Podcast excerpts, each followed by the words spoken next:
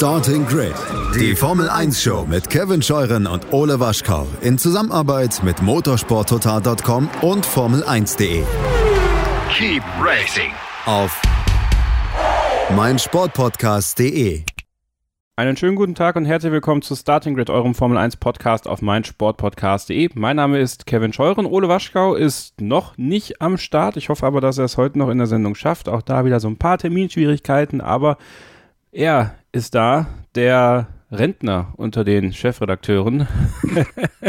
ja, scheiße gelaufen, ne? Ja, absolut. Zeit habe ich kein gutes Händchen. Christian Nimmervoll von motorsporttotal.com, Formel1.de und de.motorsport.com. Vielleicht müssen wir es ganz kurz erklären, warum du jetzt Rentner bist. Ja, ähm, ich habe einen Tweet abgesetzt gestern. Wir haben in der Redaktion auch darüber diskutiert, während des Rennens noch, über die, über die Strafe von Lewis Hamilton. Ähm, ich habe natürlich gesagt, unmöglich, dass die dem eine Strafe geben, also zumindest was, was ihm wirklich wehtut.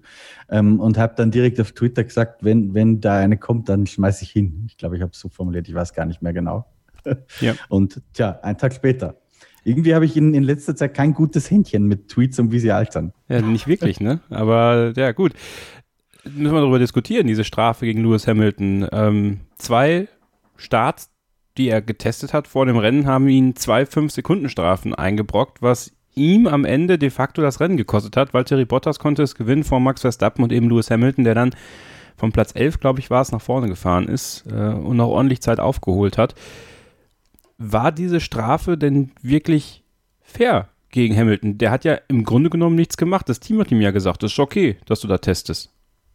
Ja, also wie soll ich das anfangen? Vorne. Ähm, das lassen wir auch drin, das musst du gar nicht rausschneiden. Aber das Thema finde find ich echt schwierig und komplex, weil, weil es so viele verschiedene Facetten hat. Ähm, ich finde die Strafe, vielleicht fange ich auf der ganz banalen Ebene an, grundsätzlich total gerechtfertigt. Ähm, weil es einfach relativ clear cut, auch wenn Toto Wolf versucht hat, da gestern mit ein paar geglaubten Worten einen anderen Eindruck zu vermitteln, aber das war ziemlich klar, dass das nicht geht, dass man da den Übungsstart macht. Ja, also Strafe grundsätzlich in Ordnung. Strafmaß, äh, für mein Gefühl viel zu hart. Ähm, zweimal fünf Sekunden für, für die Strafe geht nicht. Also einfach viel zu hart. Echt, wenn du, wenn du dir überlegst, wie die vier sonst so bestraft hat ähm, und wofür. Ähm, vor allem das war auch die Emotion, in der ich diesen Tweet abgesetzt habe. Ein paar Sekunden später oder ein paar Minuten später ähm, siehst du Verstappen und Sainz wie die Irren äh, durch diesen Notausgang bolzen. Ja, Sainz nicht mal gescheit genug, dass er da überhaupt heil durchkommt, knallt voll wie ein, also sorry, aber wirklich wie ein Idiot hat er dabei ausgesehen. Ich weiß, das ist wesentlich schwieriger und ich hätte viel, viel schlechter ausgesehen, weil erstens mal hätte ich so, so fett wie ich bin gar nicht in das Auto gepasst. Ja? Also ich möchte nicht sagen, das kann, kann, kann irgendjemand besser. Aber hat sich wirklich sehr, sehr blöd angestellt äh, und damit auch echt richtig Leute gefährdet, weil da fliegen Teile weg, die Reifen aufschlitzen können, das Auto kann es auf die Strecke schleudern, dann kracht da einer rein bei richtig hoher Geschwindigkeit.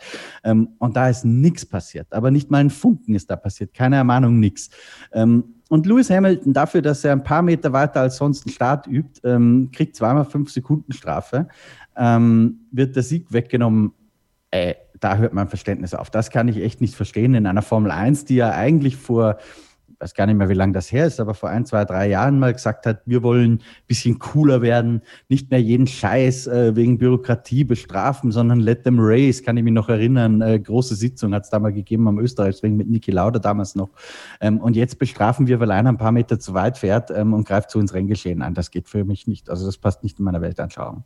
Nee, in meiner auch nicht wirklich. Also ich habe mir da viele Gedanken drüber gemacht. Und als ich, ich habe das Rennen gestern im Zug gesehen. Ich war auf dem Weg von meinen Eltern nach Hause und ähm, ich habe das mitbekommen und dann, ja, ging es an der Investigation und ich dachte, okay, gut, äh, ja, wieder fünf Sekunden bekommen. Ja, also das wäre ja noch so eine Strafe gewesen, wo ich sage, ja, nehmen wir mit.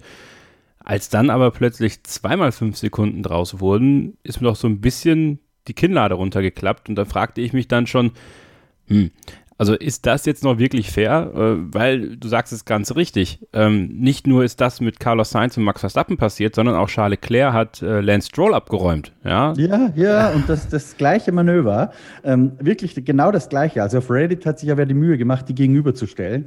Ähm, Gab es mit Elburn und Hamilton am Österreichring. Was ist passiert? Hamilton kriegt fünf Sekunden, ähm, Leclerc kriegt nichts, nicht mal eine Investigation. Ja, also ja. Das, das passt einfach nicht zusammen, das ist nicht stringent.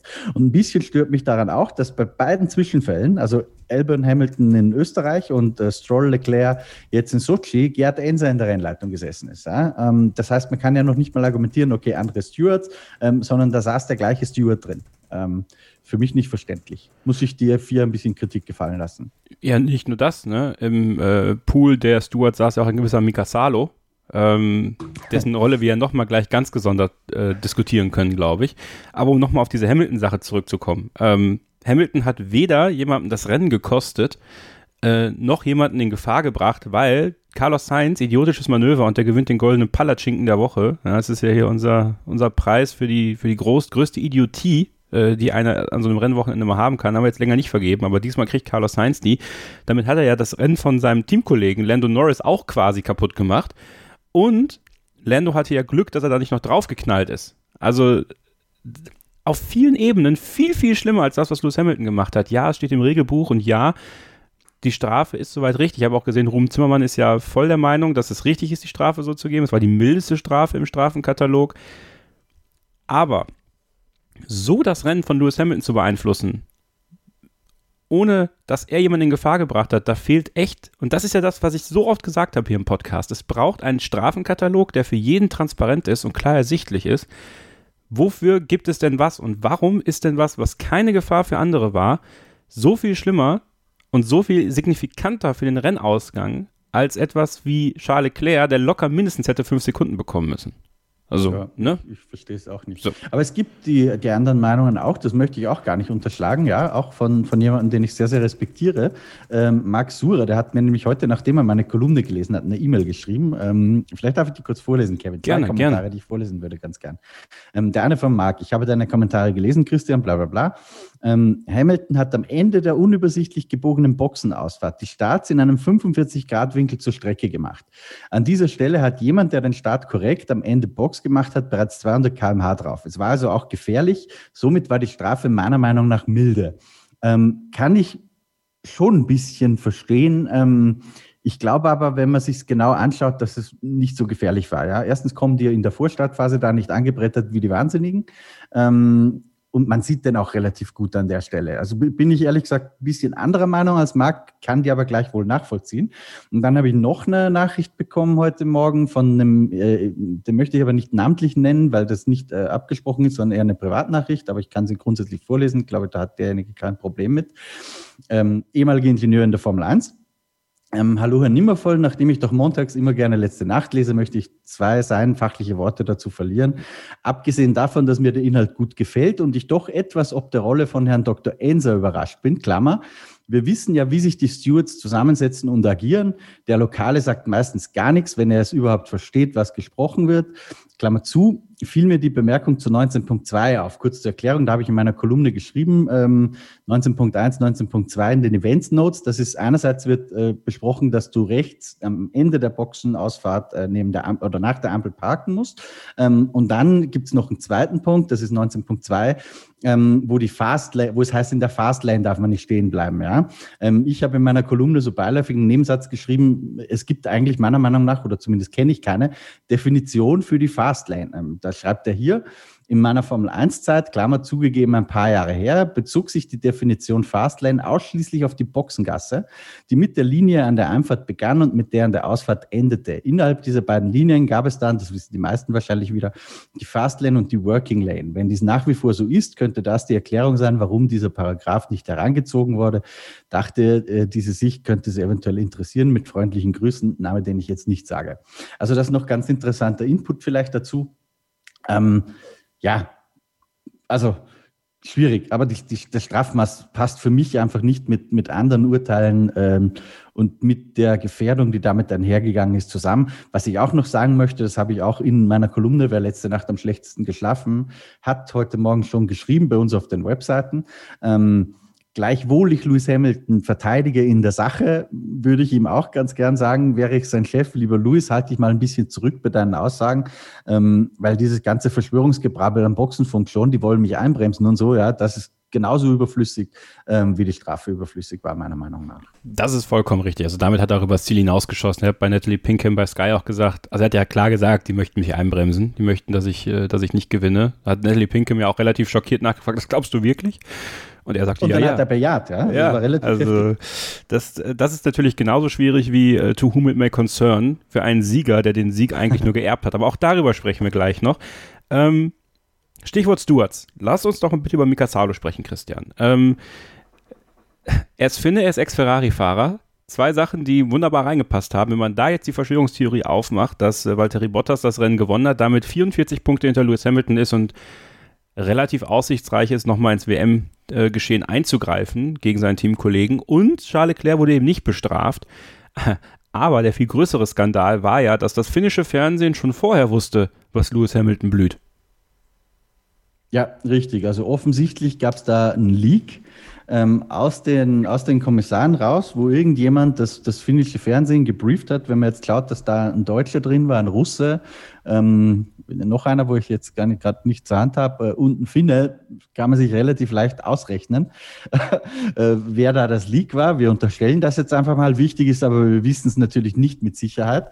Ähm, ich habe da gestern auch äh, noch eine äh, E-Mail an die FIA geschrieben, übrigens, mit der Bitte um offizielle Stellungnahme. Obviously, this requires a comment from Michael and or the FIA, äh, war meine Bitte. Ähm, da habe ich als Antwort bekommen heute, lese ich auch wieder wörtlich vor, damit da nichts verloren geht. Hi Christian, I'm afraid I must disagree with you on this one. It's way conjecture and not evidence. Also es ist ähm, nur ein vager Verdacht und kein Beweis. Das kann man natürlich jetzt so und so sehen. And we wouldn't investigate or comment on such conjecture. Also die vier äußert sich dazu gar nicht. Ähm, was ist passiert? Mika Salo hat die Infos rausgeleakt, mutmaßlich. Ähm, Im finnischen Fernsehen war es nämlich schon, die haben schon drüber gesprochen, lange bevor das Urteil draußen war. Bevor der Ähm, Start war. Die haben ja noch vor, der, vor dem Start haben sie ja Richtig. schon gesagt, was passiert. Und sie haben natürlich die falsche Information verbreitet, dass dann Lewis Hamilton mit zwei weiteren Strafpunkten am Nürburgring gesperrt wäre. Woraus man ja schließen kann, dass das vielleicht zur Diskussion stand. Ja?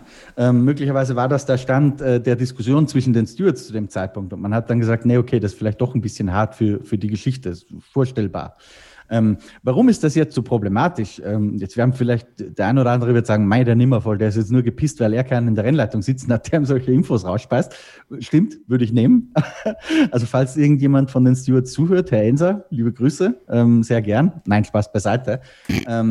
Problematisch ist es zum Beispiel, weil du äh, Wettbetrugsthemen aufmachst damit. Ja. Ja, ja. Ähm, Mika Salo schickt da irgendwelche Infos raus, die sehr wohl relevant sind für den Rennausgang. Wenn da jetzt jemand äh, auf Sieg für Lewis Hamilton gerade eine Live-Wette abschließt oder eben nicht auf Sieg für Lewis Hamilton, damit kannst du auch Geld verdienen und, und äh, Wettfirmen betrügen. Also alles nicht so einfach, ähm, hat aber, glaube ich, und das müssen wir vielleicht, damit wir das in den richtigen Kontext setzen, ähm, mit dem Ausmaß des Urteils nichts zu tun gehabt. Das ist indiskutabel als Zwischenfall per se, aber ich glaube nicht, dass das ähm, die Strafe jetzt direkt beeinflusst hat, ja, was da mit, mit Casalo und dem finnischen Fernsehen passiert ist. Aber glaubst du denn ernsthaft, dass das nicht intern auf jeden Fall nochmal aufgearbeitet wird und dann theoretisch wie das letzte Mal Mika Salo vorerst als Steward gesehen haben? Oder Mit, mit Sicherheit. Also ich weiß nicht, ob wir ihn das letzte Mal als Steward gesehen haben, aber mit Sicherheit ähm, wird sich die vier das anschauen, auch wenn sie sich uns gegenüber dazu jetzt nicht äußert. Ich habe heute auch mit ein, zwei Pressesprechern von Teams kommuniziert. Ähm, da wurde ich auch jeweils von, von denen aus nachgefragt, was ist eigentlich da mit Mika Salo los, weil die meine Kolumne gelesen hatten, denen war der Zwischenfall noch nicht bewusst. Ähm, die haben sich das dann auch äh, hochinteressiert erzählen lassen. Also ich bin mir sicher, ähm, dass das Thema jetzt äh, bis zum nächsten Grand Prix am Nürburgring für ein bisschen Unruhe sorgen wird hinter den Kulissen.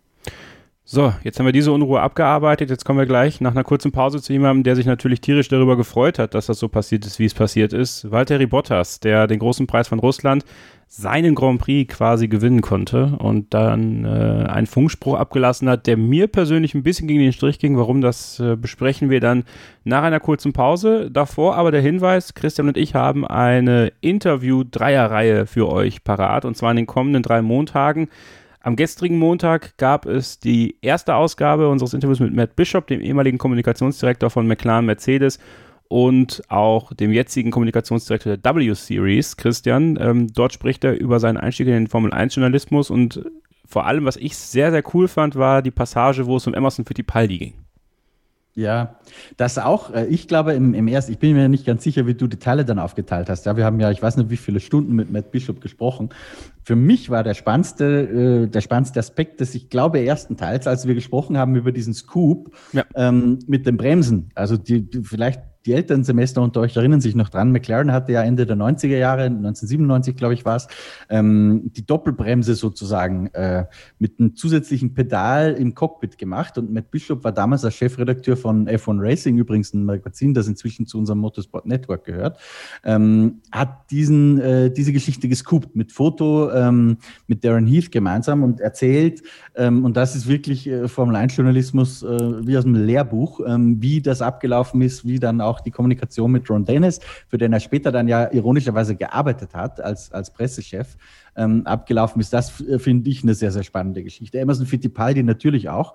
Ähm, aber in, in drei Stunden, das war ein unglaublich äh, reiches Gespräch. Natürlich bei drei Stunden hast du auch mal ein bisschen längere Strecken drin, weil wir haben uns auch manchmal ein bisschen im Philosophieren verloren. Aber hm. ganz echt für die, für die Hardcore-Fans unter euch, also nichts für Ole Waschka, aber für die Hardcore-Fans unter euch ist das ein Pflichtprogramm. Nächste Woche geht es dann weiter eben mit seiner Zeit bei McLaren Mercedes. Wie ist er da hingekommen? Wie hat er seinen Job bekommen? Wie war Ron Dennis eigentlich? Wie war es, eine Präsentation zu halten, auf die Ron Dennis reagieren musste? Und wir sprechen über einige Fahrer, die er betreut hat, unter anderem ähm, auch Sergio Perez oder auch Kevin Magnussen oder auch Stoffel van Dorn. Und dann im dritten Teil, eine Woche später, sprechen wir lang und breit über Lewis Hamilton, über das Thema Diversität. Er ist ja geouteter Homosexueller, war der Erste in einer offiziellen Position, der das in der Formel 1 gemacht hat und war damit ein Vorreiter, ein Pionier der dann, nachdem er bei McLaren Mercedes aufgehört hat, oder bei McLaren später, da hat er auch mit Zach Brown noch zusammengearbeitet, dann in die W-Series gewechselt ist und ein Buch geschrieben hat. Alle Informationen zu dem Buch findet ihr in der Episodenbeschreibung der Ausgabe vom Montag. Sehr empfehlenswert, ist auf Englisch und wir hoffen, dass es euch gefällt. Und jetzt machen wir die kurze Pause und dann sprechen wir gleich über Valtteri Bottas, dem Sieger des großen Preises von Russland, hier bei Starting Grid, dem Formel 1 Podcast auf meinsportpodcast.de. Viva Valtteri! Das war so ein bisschen das Motto des gestrigen großen Preises von Russland. Also gestrig, wir nehmen Montagabend auf, Dienstag heute den Podcast. Ihr wisst, wie das Spiel läuft. Ähm, Valtteri Bottas konnte gewinnen, 44 Punkte liegt er jetzt hinter Lewis Hamilton. Max Verstappen hat die beiden Mercedes gesplittet, was für ihn natürlich äh, ja, ganz, ganz wichtig war. Trotzdem, äh, das habt ihr uns auch per WhatsApp-Sprachnachricht geschickt, ähm, ist nicht nur mir der Funkspruch von Valtteri Bottas ein bisschen gegen den Strich gegangen. Wir starten mal mit der äh, WhatsApp-Sprachnachricht eines Hörers. Er hat den Namen leider nicht genannt, sonst würde ich ihn gerne nennen. Aber ähm, auch er war ein wenig hm, verärgert. Ich bin der Meinung, es war einfach ein bisschen zu viel, was er dann gegenüber seinen Kritikern geäußert hat. Er hat sich ein bisschen zu weit aus dem Fenster gelehnt, denn er hat das Rennen zwar gut gewonnen, ich möchte ihm da die Leistung nicht absprechen, aber am Samstag war er halt langsamer als Luis und auch langsamer als Max. Und naja, Hamilton hat nun mal in Summe 10 Sekunden aufgebrummt bekommen und das hat natürlich das Rennen auch irgendwo entschieden. Er hat das gut nach Hause gefahren, aber er hat Luis de facto auf der Strecke nicht geschlagen. Und dann finde ich solche Aussagen nicht gut. Er hätte das einfach cool hinnehmen müssen und ja, ich sag mal, soll, so Funksprüche kann er ja abgeben, wenn er Louis auf der Strecke schon dreimal geschlagen hat. Aber nicht, wenn er jetzt mal, ich formuliere es mal provokant, einen Lucky Punch hatte und jetzt das zweite Rennen gewonnen hat. Denn die Konstanz, die muss er erstmal beweisen. Christian, und da schlägt er genau in die Kerbe, in die ich auch schlage. Wie kann es sein, dass er jetzt mal ein Rennen gewinnt, was er eigentlich de facto nur geerbt hat? Ähm, für meine Begriffe hat er Max Verstappen auch nicht so wegdominiert. Also ja, er hat das Rennen kontrolliert. Ich hatte gestern bei Twitter eine kleine Diskussion mit ein paar, äh, ich denke, Hörern. Also schöne Grüße an euch. Ich wollte das hier aber nochmal aufgreifen. Ähm, den Vorsprung, den ich dann erwarte von einem Mercedes, den er dann nicht rausfahren können. Ähm, kann ich aber auch so ein bisschen hart einfach sehen. Und dann dieser Funkspruch in eine Situation zu bringen, wo ich denke, bedank dich doch erstmal beim Team. Also nicht dafür, dass sie Lewis eingebremst haben, sondern ne, dass sie gut mit dir zusammengearbeitet haben, aber dann einen auf dicken Macker zu machen und zu sagen, to whom it may concern, er hat das ja schon mal gemacht, wir erinnern uns daran. In Australien damals, gab es noch ein schönes Foto von Paul Ripke, das gab es diesmal zum Glück für ihn nicht. Ähm, fand ich doch ein bisschen sehr dick aufgetragen, Christian, was sagst du dazu? Also rein inhaltlich gebe ich dir und auch unserem Hörer recht. Nicht einen Funken, den ich da anders sehen würde. Allerdings verstehe ich ihn trotzdem äh, in der Situation, wo du diesen Grand Prix gewinnst. Und ich glaube, dass er echt schon ziemlich an sich gezweifelt hat die letzten Wochen, weil er war immer knapp dran. Also viel, viel schlimmer, als einfach permanent eine Sekunde zu kriegen, so wie es für Alex Elbon ist zum Beispiel. Ich meine, gut, der, der, arme Teufel tut mir auch leid, ja. ja. Ähm, aber ich glaube, noch schlimmer psychologisch ist, wenn du immer dran bist, ähm, ganz, ganz knapp, aber immer knapp verlierst. Und immer dann, wenn du glaubst, jetzt, jetzt kriege ich es hin, ähm, kann der andere einfach noch einen Ticken besser. Und das ist ihm einfach jetzt wochenlang passiert. Im Grunde genommen, seit er das Auftaktrennen in Österreich gewonnen hat, war er ja immer verdammt gut unterwegs, aber halt immer ein bisschen schlechter als, als Lewis Hamilton. Und ich glaube, diesen Emotionsausbruch, den hat er in erster Linie für sich selbst gebraucht, dass der inhaltlich jetzt nicht, ähm, also geschenktes Rennen und so weiter, ähm, klar. Aber ich glaube, von ihm ist da echt eine Last abgefallen. Das hat mich übrigens im ersten Moment ein bisschen überrascht, weil man muss realistisch sein und sagen, für die WM hat das aber 0, gar nichts geändert. Ja. Äh, der ist jetzt nicht zurück im WM-Rennen. Toto Wolf sagt ja, er ist voll im WM-Rennen. Ähm, das sehe ich ganz anders. Da bin ich ganz bei unserem Experten Marc Surer, der nach wie vor sagt, der einzige Gegner, den Hamilton hat, ist das Coronavirus. Der, der Meinung bin ich auch. Ähm, aber für ihn selbst, wenn man sich in ihn reinversetzt, äh, erfährt er drüber, jetzt hat er endlich dieses Rennen gewonnen. Und ich glaube, er hat es nicht sportlich unbedingt in Sochi vielleicht verdient, ähm, aber auf die letzten Wochen kulminiert gesehen, so oft wie er knapp dran war, dann irgendwie doch. Ähm, dann glaube ich, kann ich es nachvollziehen, dass da einfach äh, aus ihm was rausgeprallt ist. Und die andere Sache, die haben wir heute auch in einer Story aufgearbeitet. Das ist mir auch erst im Nachhinein bewusst geworden. Er hat ja schon sich auf Instagram mhm. äh, mit einem User was heißt angelegt, aber da hat jemand geschrieben, haha, lieber Walteri, du wirst ja immer und ewig die zweite Geige sein und falls du mal gewinnen darfst, dann musst du dich eh wieder hinter Lulu äh, anstellen, also hinter Lewis Hamilton. Ähm, und da hat er sich dann tatsächlich darauf eingelassen, diesem User zu antworten ähm, und zu sagen, ich gebe nicht auf und hätte ich die Einstellung wie du, und da hat er übrigens recht, finde ich, ähm, dann wäre ich äh, in meiner Karriere nicht sehr weit gekommen.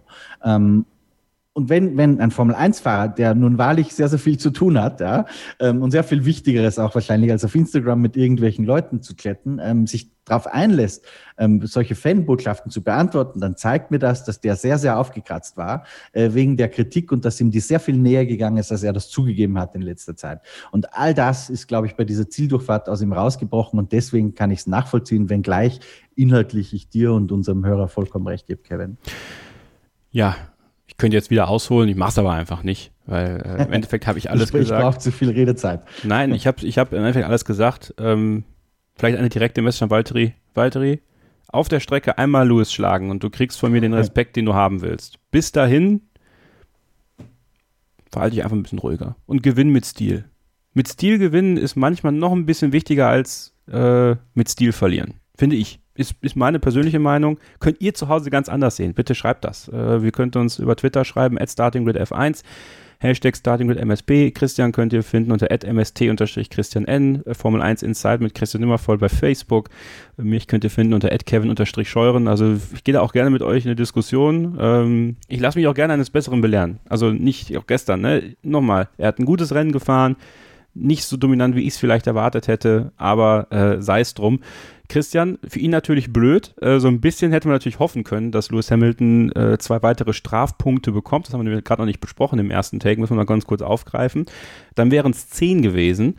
Bei 12 ist Schluss, dann ist eine Sperre fällig. Jetzt stellen wir uns mal vor, Lewis Hamilton wird im Jahr 2020 gesperrt und erkrankt noch an Corona. Hm. Mensch, dann wird er vielleicht immer noch Weltmeister, aber äh, die Chancen stimmen dann natürlich nicht schlecht. Diese Punkte wurden ihm gestrichen. Ist das im Nachhinein so ein bisschen die Einsicht der Stewards gewesen, hm, dass wir da ein bisschen hart waren? Also nehmen wir ihm dann diese Punkte weg und geben Mercedes die Geldstrafe? Ich vermute es, ja, dass es genau das war.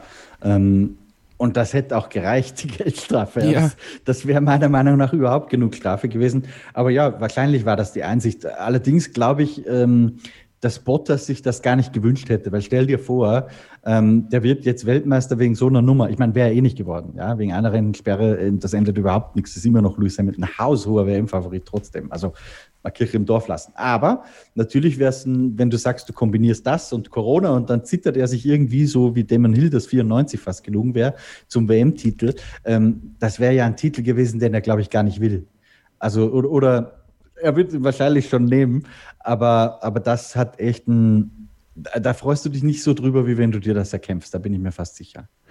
So, wir haben jetzt, das, da hat mich heute Morgen mein Arbeitskollege Jan, er kommt immer wieder öfter hier vor, er kommt auch bald mal in die Sendung, glaube ich, in die Hörersprechstunde, äh, hat mich auf einen witzigen Funfact aufmerksam gemacht in der Fahrer-WM. 44 Punkte ist Valtteri Bottas hinter Lewis Hamilton, das ist die Startzahl von Lewis Hamilton. 33 Punkte ist Max Verstappen hinter Valtteri Bottas, ja, das, sind, die ist die Startzahl von Max Verstappen und 44 plus 33 ist Christian laut Adam Riese. 77. Und das ist die Startziffer von Valtteri Bottas. Es ist eine riesen Verschwörung. Max Verstappen. Weißt du, weißt du, wer, glaube ich, schuld ist dran? George Soros. So. Ich glaube, George Soros ist schuld dran. Okay, wie komme ich jetzt auf Max Verstappen? Ähm, äh, ja, wir haben über den, die Startsituation Oder Bill gesprochen. Gates. Oder Bill Gates, genau. Ähm, ob sich Lewis Hamilton impfen lässt. Ähm, so, äh, Max Verstappen, so, äh, der einzige Red Bull-Fahrer, der es hinbekommt, das Auto. Und da fand ich einen Punkt von einem unserer Hörer in der Starting mit F1-Fans Facebook-Gruppe sehr, sehr interessant, weil wir werden natürlich jetzt leicht dazu kommen können, über Alex Albon zu schimpfen, der wieder unter ferner Liefen gefahren ist. Hm. Aber wir haben die, diesen Stichpunkt reinbekommen, dass man doch mal über das Auto von Red Bull diskutieren sollte, denn äh, wenn man immer fordert, Manuel No-Follow war das, wenn man immer fordert, dass man einen WM-Kampf zwischen Mercedes und Red Bull haben möchte, dann wäre seiner Meinung nach wöchentliche Kritik am Red Bull-Auto angebracht, denn die haben nicht einen Hauch einer Chance gegen Mercedes da anzugreifen, selbst mit Verstappen am Steuer. Ja, hat was, oder? Schon. Ähm, die, die, tatsächlich wissen wir bei denen nicht so genau, welcher Parameter jetzt wie gut ist. Wir gehen davon aus, dass Verstappen der absolut überragende Parameter ist, ja, und glauben, dass das Auto vielleicht auch gar nicht so schlecht ist, aber möglicherweise ein bisschen unberechenbar und ähnlich wie bei Ferrari, wo Leclerc damit ganz gut zurechtkommt und Vettel gar nicht, ähm, auch so eine Nummer ist, wo Verstappen einfach, weil er so überragend gut ist, ähm, die Schwächen besser kaschieren kann, als Alex Albon das kann. Das, das große Fragezeichen in den letzten Wochen äh, ist irgendwie der Honda-Motor. Da wissen wir nicht genau, wo, wo steht der jetzt. Ähm, kann aber natürlich meiner Meinung nach auch sein, dass vielleicht auch das Red Bull-Chassis gar nicht so gut ist. Also ohne da jetzt konkrete Daten zu haben, wie es bei denen äh, intern aussieht ähm, und welcher Faktor oder welcher Parameter wie gut ist, fällt es mir unfassbar schwer, äh, das einzuordnen. Aber auffällig ist schon, dass der, der Gap zwischen Verstappen und Elbern, der ist wieder dramatisch groß. Ähm, ich weiß, dass, dass mir schon so ein bisschen das Image anhaftet, ich bin der dauernd Rumreiter auf Alex Elbern. Naja, aber gut. es fällt halt auch sehr schwer, ihn in Schutz zu nehmen. Ja? Ja. Ähm, und Mugello, äh, wir hatten ja gehofft, dass jetzt so ein bisschen Knotenplatz bei ihm. Äh, das ist in Sochi nicht gerade passiert. Das ist tatsächlich nicht passiert. Ich meine, es ist natürlich schön zu sehen, dass er gegen seine, seine Buddies, äh, George Russell, Lando Norris, äh, wer war da noch mit dabei, Pierre Gasly kämpft, aber das ist natürlich nicht das, was wir von ihm wollen, ja, oder was Red Bull von ihm will. Und auch äh, viele unserer Hörer gehen in dieselbe Kerbe erneut. Ähm, der Name Sergio Perez kommt ins Spiel, Christian. Der Name Nico Hülkenberg kommt ins Spiel. Das sind alles theoretische Nummer zwei Fahrer, die erstens natürlich vielleicht die Rolle ganz gut annehmen könnten, plus in der Lage sind, beide in einem guten Auto natürlich auch gute Ergebnisse einzufahren. Äh, Michael Mönig zum Beispiel bringt Sergio Perez äh, rein und sagt sogar, äh, wenn Red Bull nicht Sergio Perez verpflichtet, ist ihnen nicht mehr zu helfen. Er ist die perfekte Nummer zwei neben Verstappen, der dankbar wäre, die Chance in einem Top-Team zu bekommen. Nebenbei bringt er nach dem Abgang von Aston Martin, ich weiß gar nicht, wie da die Parameter denn des Name-Sponsorings sind und wie viel Geld Aston Martin da reinsteckt, äh, auch noch ein bisschen Kleingeld mit. Ja, äh, kommt da noch eine Frage? Oder? Nö, ich da, also ich glaube, das, okay. einfach stehen lassen. Ähm, nein, nein, Entschuldigung, aber da, darauf habe ich jetzt gewartet. Ähm, ja, kann ich unterstreichen. Also einerseits verstehe ich, dass Red Bull natürlich immer die eigenen Junioren pushen möchte. Andererseits glaube ich, wir dürfen nicht vergessen, Max Verstappen ist auch noch gar nicht so uralt. Ähm, der ist 23, 23 Jahre alt. Der hat schon 23, relativ der viel heute Erfahrung. Geburtstag. Okay, Heute oder morgen, also Dienstag. Also 23 wird er diese Woche. Siehst du, war ich noch richtig informiert. Ja. Stand heute bei der Aufzeichnung. ähm, also 22, bald 23, hat einen guten Teil Erfahrung, aber auch noch nicht so wahnsinnig viel und hat neben sich einen, der ein paar Formel-1-Rennen bei Toro Rosso gefahren ist, bevor er bei Red Bull ins kalte Wasser geschmissen wurde. Da fehlt einer, der das Team, der dem Team Führung geben kann, der dem Team vielleicht mit Feedback geben kann, der auch mal sagen kann, schau mal, bei dem Team haben wir das immer so und so gemacht und der Ingenieur XY, mit dem ich da vor zehn Jahren gearbeitet habe, der hat da immer diesen Trick gehabt und so weiter und so weiter. Das kann man von Alex Albon nicht verlangen. Das ist Erfahrung, die kann doch nicht mal Max Verstappen haben. Und ich glaube, dass Red Bull wahnsinnig gut beraten wäre, wenn man sagt, vielleicht weichen wir jetzt mal ein bisschen äh, von, von unserem Credo ab, was die Junioren betrifft und holen uns einen rein, ähm, der vielleicht gar nicht so viel schneller sein wird als Elbern, wenn überhaupt. Ähm, aber der Max Verstappen ein bisschen unterstützen kann dabei, dieses Team nach vorne zu bringen, dieses Auto nach vorne zu bringen, das Setup ähm, fein zu justieren, weil da glaube ich nicht, und das meine ich jetzt gar nicht als Kritik an ihm, weil die Erfahrung kann er gar nicht haben. Ähm, also keine Kritik an Alex Elbern, aber das kann der Alex Elbern einfach noch gar nicht können aufgrund seiner beschränkten Erfahrung. Weil immer wieder komme ich darauf zurück, ähm, der Junge äh, stand davor, dass er seine Formel-1-Karriere begraben hat. Er war bei Nissan für die Formel E unter Vertrag und wie die, wie die Jungfrau zum Kind kam er plötzlich zu Toro Rosso in die Formel 1 und ein paar Wochen später kommt er wie die Jungfrau zum Kind ähm, von Toro Rosso in den Red Bull. Also innerhalb von ein paar Monaten hat sich seine komplette Karriere gedreht. Ähm, von ihm sehr viel mehr zu erwarten als das, was er jetzt zeigt, wäre auch völlig vermessen. Der macht das richtig gut. Aber ähm, es gibt natürlich meiner Meinung nach Kandidaten, die für Verstappen ähm, möglicherweise ein besserer Teamkollege werden. So, wir sind drauf gespannt, ob vielleicht Nico Hülkenberg da eine Chance bekommt, Sergio Perez. Also das wird ein Diskussionsthema sein, denn Christian, wenn wir noch mal, wir werden gleich nochmal natürlich einen größeren Blick auf die Formel 2 werfen. Da ging es ja richtig hoch her und für Mick Schumacher war es ein herausragendes Wochenende. Ähm, Yuki Tsunoda, der pirscht sich ran. Ich glaube, der muss in der Klassifikation am Ende unter die Top 3 kommen, die Superlizenz zu bekommen. Vierter muss er werden, glaube ich. Vierter nur, okay. Aber immerhin einer der oberen Plätze belegen. Und das sieht eigentlich auch ganz gut aus für ihn. Ähm, ist die Gefahr da? Ich meine, wenn man Honda jetzt was Gutes tun will, setzt man ihn in den Alpha Tauri. Ähm, da sollte dann. Da gehe ich davon aus, ehrlich gut. gesagt, dass er da drin sitzen wird.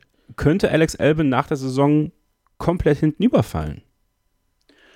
Wenn es ganz schlecht für ihn läuft, würde ich das nicht komplett ausschließen. Ich glaube es ehrlich gesagt nicht. Ich glaube, ähm, dass Helmut Mark und Christian Horner wirklich ähm, alles versuchen, um Elben irgendwie äh, zum Funktionieren zu kriegen aber das funktioniert halt leider momentan nicht so richtig, wenn man sich die Ergebnisse anschaut. Ja, weil irgendwann ist auch mal mit Erklärungen Schluss. Irgendwann müssen einfach mal die Ergebnisse dastehen. Und mit der Ausnahme von Mugello, wo er jetzt auch nicht ganz einen unglücklichen Rennverlauf hatte, waren die einfach nicht da. Ähm, jetzt kann man hundertmal darüber diskutieren, was wäre gewesen, wenn er dieses Rennen in Österreich gewonnen hätte. Ja, stimmt. Vielleicht wär, hätten wir dann einen ganz anderen Alex Elbern jetzt, aber ist halt nicht. Ja, die Realität ist eine andere. Das Paralleluniversum interessiert uns nicht. Ähm, kann sein, dass er drüber fällt. Also ich glaube, dass Gasly gesetzt ist als Nummer eins bei Alpha Tauri. Ähm, ich gehe fast sicher davon aus, dass Tsunoda kommen wird, ähm, wenn er, wie gesagt, die Superlizenzpunkte kriegt. Das ist auch für Red Bull, glaube ich, strategisch sehr, sehr, sehr, sehr wichtig, weil man hat mit Honda einen Vertrag äh, bis Ende 2021 und äh, Yuki Tsunoda in dieses Cockpit zu setzen, wäre auch ein Signal an Honda, äh, zu sagen, schaut mal, ihr habt ja einen talentierten Japaner, es wäre ein ganz schlechter Zeitpunkt, jetzt aus der Formel 1 auszusteigen und uns im Stich zu lassen. Ähm, deswegen bin ich mir fast sicher. Das heißt, Dani Quiert ähm, sehe ich schon irgendwie keinen Platz mehr.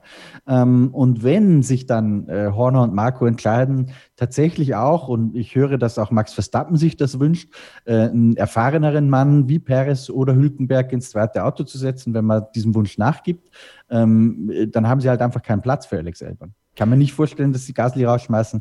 Kann mir schwer vorstellen, dass er den Vorzug für Zunoda erhalten würde. Wobei es einen Faktor natürlich gibt, der für uns von außen sehr, sehr schwierig einzuschätzen ist. Welche Macht dann letztendlich stärker ist hinter den Kulissen? Sind hm. es die thailändischen Teilhaber? Red Bull gehört ja zu 51 Prozent der thailändischen Jovida-Familie. Oder ist es die Verbindung zu Honda, die für Tsunoda sprechen würde? Ähm, also das, das wird noch einigermaßen spannend in den nächsten Wochen, glaube ich. Letztendlich, und damit komme ich zum Schluss, um den nächsten meiner Monologe, Kevin Sie es danach, zu beenden. Letztendlich hat es Elben, glaube ich, selbst in der Hand. Also wenn er jetzt ein starkes Rennen nach dem anderen raushaut, dann wird diese Diskussion sehr, sehr schnell beendet sein. Wenn er weiter so fährt wie in Sochi, ähm, hat er nach Jahresende, glaube ich, kein Cockpit mehr. Und damit belassen wir es bei Red Bull an dieser Stelle. Wir machen eine kurze Pause und dann schauen wir mal, was sonst so im Mittelfeld los war. Wir vergeben heute übrigens dann nicht nur einen goldenen Palatschinken, den haben wir ja Carlos Sainz gegeben. Ich werde noch einen goldenen Crepe vergeben und ihr könnt euch dann schon denken, wer den bekommt. Bleibt dran, hier bei Starting Grid, dem Formel 1 Podcast auf meinsportpodcast.de. Wie viele Kaffees waren es heute schon? Kaffee spielt im Leben vieler eine sehr große Rolle. Und das nicht nur zu Hause oder im Café, sondern auch am Arbeitsplatz. Dafür gibt es Lavazza Professional. Kaffee am Arbeitsplatz, der genauso lecker schmeckt wie in eurem Lieblingscafé. Die perfekte Kaffeelösung für jede Art von Unternehmen. Klein, mittel, groß. Ihr habt auf jeden Fall einen Kaffee, der schmeckt. Die richtige Motivation für eure Arbeitstage. Alle Infos zu Lavazza Professional findet ihr auf lavazzapro.de mit allen Kaffeelösungen für euer Büro. Ihr hört weiterhin Starting Grid, den Formel 1 Podcast auf meinsportpodcast.de nach dem großen Preis von Russland. Und Christian, wir haben ja jetzt so ziemlich über die Top 3 gesprochen. Wir kommen jetzt mal zu dem, was dahinter so los war. Und da muss man, glaube ich, vor allem mal Sergio Perez loben, der natürlich nach dieser Ausbotung bei Aston Martin jetzt nach einem neuen Cockpit sucht, das ist klar. Mal gucken, wo es für ihn hingeht. Ähm, aber dieser große Preis von Russland, es war ein unauffälliges Rennen von Mexikaner. Aber dieser letzte Move, der ihn am Ende den vierten Platz gebracht hat, der konnte sich sehen lassen, der hat gezeigt, der Mann hat was drauf. Und der hat, finde ich, aus dem Racing Point vielleicht sogar ein Stück weit mehr rausgeholt, als Racing Point sich selber erwartet hatte. Ja, Einschätzung, die ich teile, zumal er anders als Lance Stroll ja noch nicht das neue Heck hatte. Genau. Ähm, das ist ja ein bisschen paradox. Stroll hat die, diese, diese neu überarbeitete, dieses Heck-Update schon in Mugello gehabt, hat es da äh, gecrashed. Das heißt, dass eigentlich hätten dieses Wochenende zwei zur Verfügung stehen sollen, aber eben weil der Crash in Mugello Stroll passiert ist, gab es nur eins und das hat dann wieder Lance Stroll bekommen, äh, mit der Begründung vom Team, dass er in der WM vorne liegt. Ähm, gut, hat vielleicht auch was mit seinem Gen zu tun, möglicherweise. Ja. ja. Weil, aber egal, äh, wollen wir uns da gar nicht drüber streiten, kann man, kann man auch so entkleiden. Ja, ich möchte das jetzt gar nicht zu sehr ins Lächerliche ziehen. Was ich mich frage ist, ähm, war dieses Update in Sochi wirklich schneller? Ähm, auf jeden Fall war klar, dass Perez Stroll komplett im Griff hat, das ganze Wochenende ähm, und richtig, richtig äh, stark performt hat im Rennen, wie du sagst, ein bisschen unauffällig. Ähm, aber soweit ich zumindest gesehen habe, komplett fehlerfrei ähm, und mit einem sehr hohen Speed die ganze Zeit gefahren. Und das hat uns auch veranlasst, ähm, ihm bei unseren äh, Fahrernoten, wir vergeben ja jeden Montag, äh, setzen wir uns zusammen in, in, der Redaktion mit Max Sura auch, unserem Experten, und geben Lesern die Möglichkeit auch zu voten. Und wir haben ihm da eine Eins gegeben. Ähm, für uns war er der einzige Fahrer mit einer Eins, weil bei Max Verstappen haben wir gesagt, der war zwar auch brillant schnell, ähm, vor allem im Qualifying, dann auch im Rennen, aber da haben wir einen Abzug gemacht für diese komplett irre äh, Aktion in, in Kurve 2, wo er ja durchgrast ist wie ein Verrückter. Ja. Ähm, deswegen ist Sergio Perez unsere einzige Eins und das hat dann dazu geführt, dass er im gesamten Drei-Säulen-Modell, das wir bei unseren Noten haben, also Leser, Surer, Redaktion, äh, tatsächlich Platz 1 belegt hat. Ähm, sehr, sehr stark, äh, eindeutige Empfehlung. Er selbst sagt ja auch, es geht schon was voran äh, im Hinblick auf 2021. Er sagt noch nicht was. Ähm, was für mich sehr stark darauf hindeutet, um ehrlich zu sein, dass es nicht Red Bull sein wird, ähm, sondern Haas, weil mhm. wenn es Red Bull wäre, dann würde jetzt noch nichts vorangehen. Das stimmt, das stimmt. Und Haas, wie gesagt, ich habe es hier wochenlang im Podcast erwähnt, für mich eine sehr sinnige Variante für ihn, für den nordamerikanischen Total. Markt, für Haas, F1 Racing Team. Ähm, da kann er dann auch nach Karriereende vielleicht ein bisschen Nesca fahren oder genau. sowas machen. Also. Genau. Also das fehlte halt Haas, finde ich noch. Ich meine, Gutierrez war da, aber Gutierrez hat halt nicht die Strahlkraft wie Sergio Perez. Also ich kenne äh, Mexikaner, der Sergio Perez ist ein Begriff in Mexiko. Den kennt ja, man. Nationalheld, absolut. Ja. Und, ich, äh, ich, war ja einmal in, in Mexiko vor Ort beim Grand Prix auch ja. ähm, und ich bin dann in dieses Stadion rausgegangen, als die Fahrerparade war. Und als da Checo kam, ähm, also ich habe schon ein paar Sportereignisse gesehen, nicht wahnsinnig viele zugegeben, aber doch schon ein paar, bisschen Fußball, bisschen Tennis und sowas. Ähm, als da Checo, Checo, die geschrien haben, das war echt Gänsehaut. Also mhm. ganz krass, das kommt im Fernsehen gar nicht so rüber. Ähm, der ist da wirklich Nationalheld. Ja. Kommen wir zu den Renaults. Äh, der goldene Crepe der Woche geht an Esteban Ocon ähm, weil, also, folgende Situation. Papa Cyril sagt, Esteban, let Daniel pass for the championship. So. Esteban überlegt sich, wo lasse ich das denn mal geschehen? Esteban lässt es an einer der unsinnigsten Stellen höchstwahrscheinlich geschehen, an der es geschehen kann, nämlich vor dieser ominösen Kurve 2 mit den Wurstkörbs. So. Was passiert? Danny Ricciardo saugt sich an, hat einen Windschattenüberschuss. Esteban Ocon bremst abrupt ab. Damit ist, schneidet das ja nicht ab, sondern Ricciardo kann einfach aufgrund des Windschattenüberschusses nicht vernünftig bremsen, verbremst sich, muss über die Curbs und bekommt eine Strafe, weil er neben nicht äh, durch diese kleine Behilfsschikane fährt. Also was sich Esteban Ocon dabei gedacht hat, Christian, für mich grenzte das an Absicht, aber ich möchte ihm ja nichts unterstellen. Ehrlich gesagt, dafür habe ich die Situation zu wenig genau noch gesehen, als dass ich jetzt sagen würde, hm, das hat ein bisschen nach Absicht gerochen. Aber ähm, was bei uns die unmittelbare Reaktion in der Redaktion drauf war, war, ey, das, das, sind, äh, das sind die Ferrari, die sie gelb angemalt haben. So doof hat ja. sich bisher echt nur Ferrari angestellt. Also das Schon. war echt, ja. Das war unfassbar, wirklich. Also du, du kannst es nicht ähm, so dumm skripten, ähm, wenn du es wollen würdest. Und das war natürlich dann auch, muss man auch noch dazu sagen, um es jetzt ein bisschen auch zu verteidigen, vielleicht extrem unglücklich, weil Ricciardo hat wirklich alles getan, um, um diese komplett unsinnigen Kurve-2-Regel einzuhalten und nicht ja. da rauszufahren, sondern irgendwie auf der Strecke zu bleiben. Ähm, und ist da halt ein bisschen drüber, ähm, hat eh einen Haufen Zeit verloren dadurch ähm, und kriegt dafür auch noch eine Strafe. Also das war natürlich kompletter Mumpitz seitens der, der FIA auch wieder. Ich fand doch Aber ja, Re Renault hat sie echt nicht mit rumbekleckert. Diese Strafenanzeige mit dem er ist den Forderungen des, Renn des Rennleiters nicht nachgekommen. Das finde ich auch so, war auch so eine schöne, so eine schöne Einblendung. Hat so ein bisschen was, jetzt geht's zum Scheilknie und zum Schuldirektor. Ja, genau. Aber Danny Ricciardo cool reagiert. Äh, sein Renningenieur sagte ihm hier fünf Sekunden Strafe, dann sagte er, ja gut, dann muss ich halt schneller fahren. Und dann gab es nur ein Cheersmate von seinem, also super. Also wie er da reagiert hat, hat da überhaupt nicht, war er nicht frustriert hat alles rausgeholt. Äh, ich habe den Paddock Pass gehört, könnt ihr bei Spotify hören äh, mit den Interviews der Fahrer. Er war super glücklich über Platz 5, natürlich unglücklich über die Situation, aber hat glaube ich, auch mehr rausgeholt, als man rausholen konnte. Ebenso wie Charles Leclerc. Äh, wo kam denn die Pace von ihm her auf einmal? Am Samstag wirkte das noch nicht so, ähm, dass das wirklich so funktionieren könnte. Er war auch ein bisschen überrascht, dass es im Rennen dann so gut funktioniert hat. Hat die Renaults gesplittet. Ähm, ich glaube, den Vergleich mit Sebastian Vettel müssen wir einfach nicht mehr aufmachen, aber das, das war schon, das war schon beachtlich, fand ich. Ja, ja, also sehr stark. Wir, wir wissen nicht genau, wie schlecht der Ferrari wirklich ist. Ähm, aber hat da definitiv so ziemlich alles rausgeholt. Den Vergleich mit Vettel möchte ich übrigens schon aufmachen, ähm, weil der hat fast eine Minute verloren im Rennen. Der hat natürlich auch äh, ähnlich wie Elber Verstappen andere Rennsituationen gehabt und so, aber er ist schon ziemlich abgestunken. Allerdings ähm, am Freitag, als sie diese Updates an Front- und Heckflügel das erste Mal drauf hatten, kam Sebastian Vettel tatsächlich ein bisschen besser mit dem Auto zurecht, hatte man den Eindruck zumindest. Ähm, es läuft halt noch nicht so konstant. Aber ich glaube wirklich, dass diese, dieses erste Update für Ferrari Ferrari insgesamt nicht so schlecht ist. Das hat Leclerc dann auch am Sonntag gezeigt. Also zumindest die Richtung stimmt mal. Aber wenn du halt einen Marathon vor dir hast, da sind wir jetzt bei 100 Metern, ja, ähm, so ungefähr.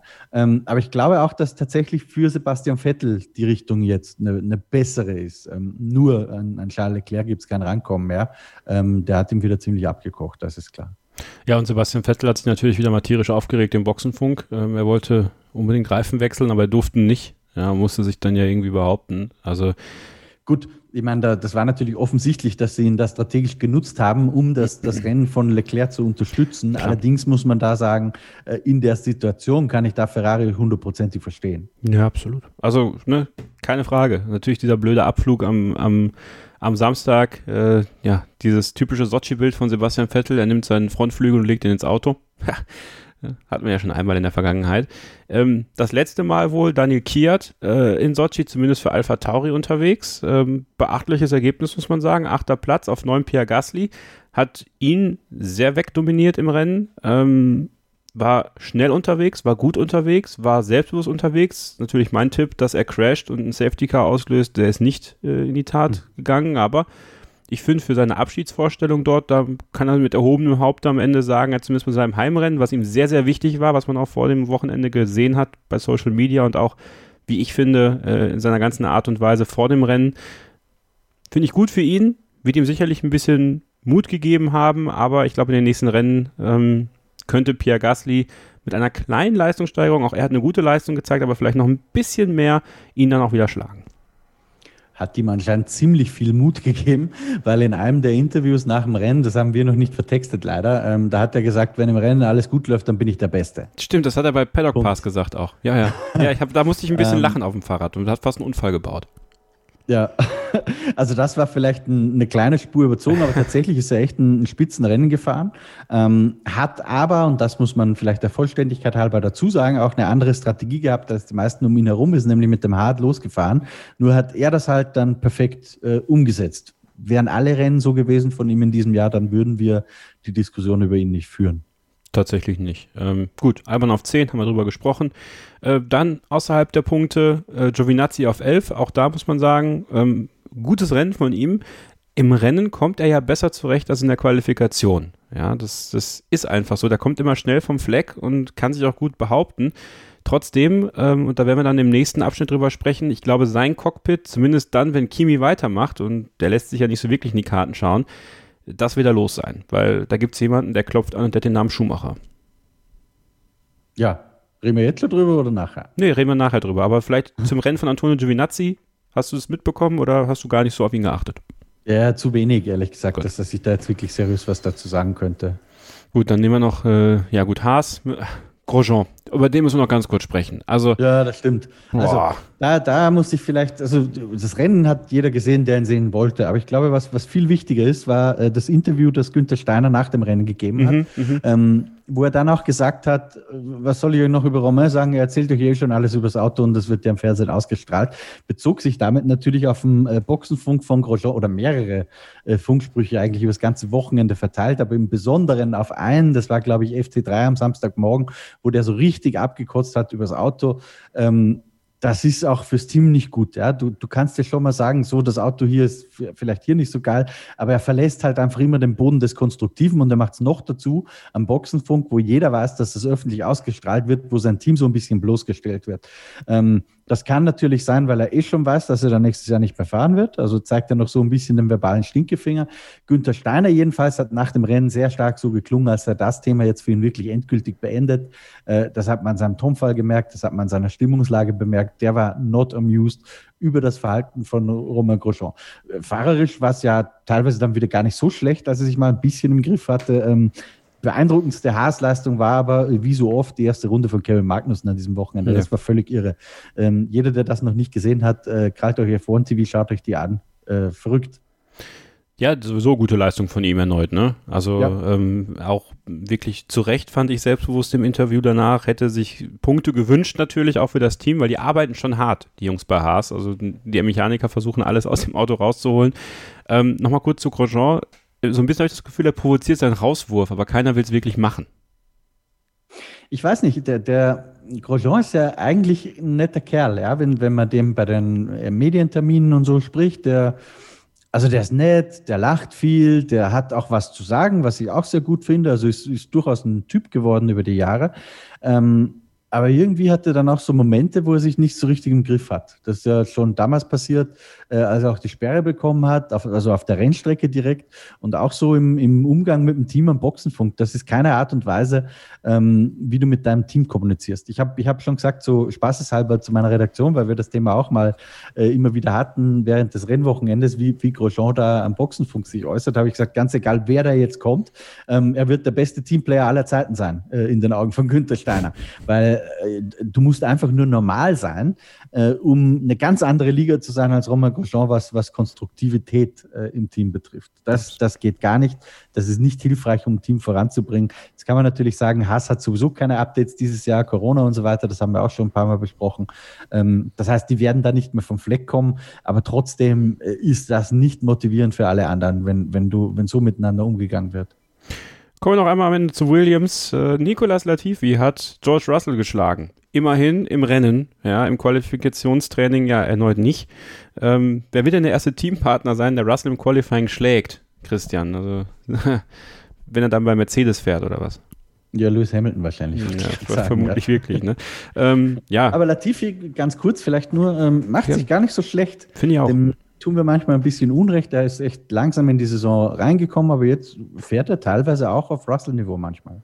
Ja, im Rennen halt. Ne? In der Qualifikation geht es ihm halt schon noch ab, Mr. Latifi, aber im Rennen, finde ich, behauptet er sich immer mehr und kommt auch immer mehr in so eine, ich glaube, in so eine Komfortzone rein, die ihm gut tut. Äh, das ja. merkst du dann auch nach dem Rennen in den Interviews. Da wirkt er auch immer gelöster und lockerer. Ich glaube, dass er sehr viel Nervosität ablegen musste, ähm, weil er eben weiß, dass er nicht dass er nicht natürlich so schnell ist. Also wir haben ja über, über das Talent gegen rohen Speed gesprochen.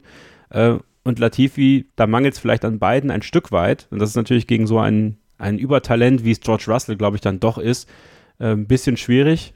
Am Ende wollte er noch die schnellste Runde holen. Russell hat da nicht geklappt. Äh, Wäre natürlich ein Riesending gewesen. Ähm, schade eigentlich, dass es nicht geklappt hat. Naja, wir machen eine kurze Pause und dann sprechen wir über die Formel 2 und über äh, Mick Schumacher. Denn ähm, ja, sein Weg führt in die Formel 1. Die Frage ist nur, für wen? Denn am Wochenende in Russland hat er wieder eine herausragende Leistung gezeigt. Die ist zu würdigen. Bleibt also dran, hier bei Starting Grid, dem Formel 1 Podcast auf meinsportpodcast.de. Ich habe mich natürlich schockverliebt, weil die war wirklich ganz, ganz klein. So begann die Mensch-Hund-Beziehung zwischen Christina und Tierschutzhund Frieda. Und wie es danach, nach dem ersten Moment der Verliebtheit, so weiterging und welche Klippen es danach zu umschiffen galt, das hört ihr in der neuen Ausgabe von Iswas Dog, dem Podcast für harmonische Mensch-Hund-Beziehungen. Iswas Dog? Mit Malte Asmus. Überall, wo es Podcasts gibt.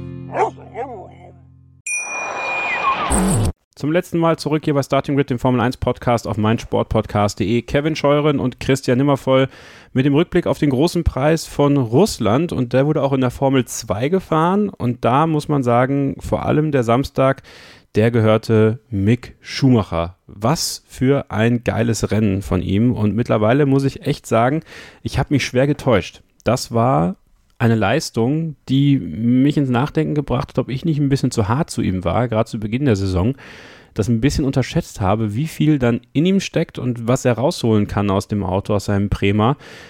Beachtliche Leistung. Ähm, kontrolliert mit einer guten Art und Weise im Zweikampf endlich diese Bissigkeit gehabt, diese Galligkeit, die ich manchmal eben auch vermisst habe über den Verlauf der Saison. Ähm, der ist richtig im Groove, der hat jetzt massives Selbstvertrauen und zeigt das auch und konnte das beim Feature-Rennen am Samstag zu einem Sieg bringen, der ihm in der Gesamtwertung der Formel 2, ich will nicht sagen, die Meisterschaft gesichert hat, weil es ist halt noch eng genug, ja, vor allem gegen Callum Eilert. Yuki Tsunoda würde ich jetzt tendenziell nur noch Außenseiterchancen zurechnen. Und Christian Lundgaard durch sein Ausscheiden, der ist wohl raus. Also es wird sich zwischen Schumacher und Eilert entscheiden, meiner Meinung nach. Und Schumacher ist auf so einem Hoch, ich glaube, der wird Meister und dann kommt er in die Formel 1, weil er muss ja, er kann ja nächstes Jahr nicht mehr Formel 2 fahren. Und dann, Christian, führt der Weg zu Alfa Romeo? Ja, ich glaube. Also Alfa Romeo oder Haas ähm, wird es werden. Ich kann mir auch rein theoretisch vorstellen, dass Ferrari sagt, man hat ja ein garantiertes Cockpit für den Ferrari Junior ähm, bei Alfa Romeo. Da wird, das ist bis jetzt, fährt Giovinazzi auf dem Ticket, der wird da natürlich rausfliegen. Ähm, und theoretisch könnte man natürlich auch mit Haas einen Deal machen, dass man sagt, so liebe Freunde, lieber Clean, lieber Günther, ähm, wir geben euch jetzt auch einen Ferrari Junior. Das halte ich auch durchaus für möglich. Neben Checo Perez wäre das auch ein ganz guter Ausbildungsplatz wahrscheinlich. Ähm, für Haas in einer finanziell schwierigen Zeit auch perfektes Duo. Ja, wenn du sagst, auf der einen Seite haben wir Perez, der ein bisschen Geld aus Mexiko mitbringt, auf der anderen Seite haben wir äh, einen Ferrari Junior, beide sehr, sehr schnell. Perez kann ein Auto fahren, Ferrari Junior wäre ein Talent von morgen. Beide bringen vielleicht auch kommerzielle Vorteile mit. Also was willst du mehr? Da ist es meiner Meinung nach dann auch für Nico Hülkenberg sehr schwer dagegen mit Argumenten anzustinken. Ähm, klar ist, das hast du jetzt schon ein bisschen vorweggenommen, Kevin, wenn Mick Schumacher Meister wird und da hat er, erstens hat er selbst in der Hand und zweitens hat er echt gute Karten drauf, ähm, dann ist er drin dann kannst du ihm dieses Formel 1-Ticket nicht mehr wegnehmen, ähm, weil was soll denn Ferrari sonst mit ihm tun? Ja, es ist ganz klar, dass der Weg in die Formel 1 führen soll. Ähm, und was wollen sie dann machen, wenn er nicht mehr Formel 2 fahren darf? Bei der DTM äh, parken oder in GT Ferrari setzen für Le Mans? Alles Schwachsinn. Ja. Also gibt es nur noch die Formel 1, das wird mit Sicherheit passieren. Ähm, es ist jetzt sehr, sehr unwahrscheinlich geworden, äh, dass er diesen Titel noch verliert. Ähm, selbst wenn Ferrari der Meinung wäre, dass zum Beispiel ein Schwarzmann als Rookie talentierter wäre, auch wenn er in der Meisterschaft hinter Mick landet, ähm, wenn Mick Meister wird, macht es keinen Sinn, dass du Schwarzmann den Vorzug gibst, weil Schwarzmann kannst halt nochmal GP2 oder Formel 2 fahren lassen. Mhm. Bei Mick geht das dann halt nicht mehr. Also da ist er jetzt wirklich sehr, sehr nahe dran. Ähm, ich habe ganz wenig äh, und zu wenig Formel 2 gesehen, um es wirklich seriös einschätzen zu können. Ich habe aber schon ein bisschen natürlich immer drauf geschaut mit einem Auge. Ähm, besonders am Sonntagmorgen, am Samstag nach dem Qualifying war es immer ein bisschen schwieriger.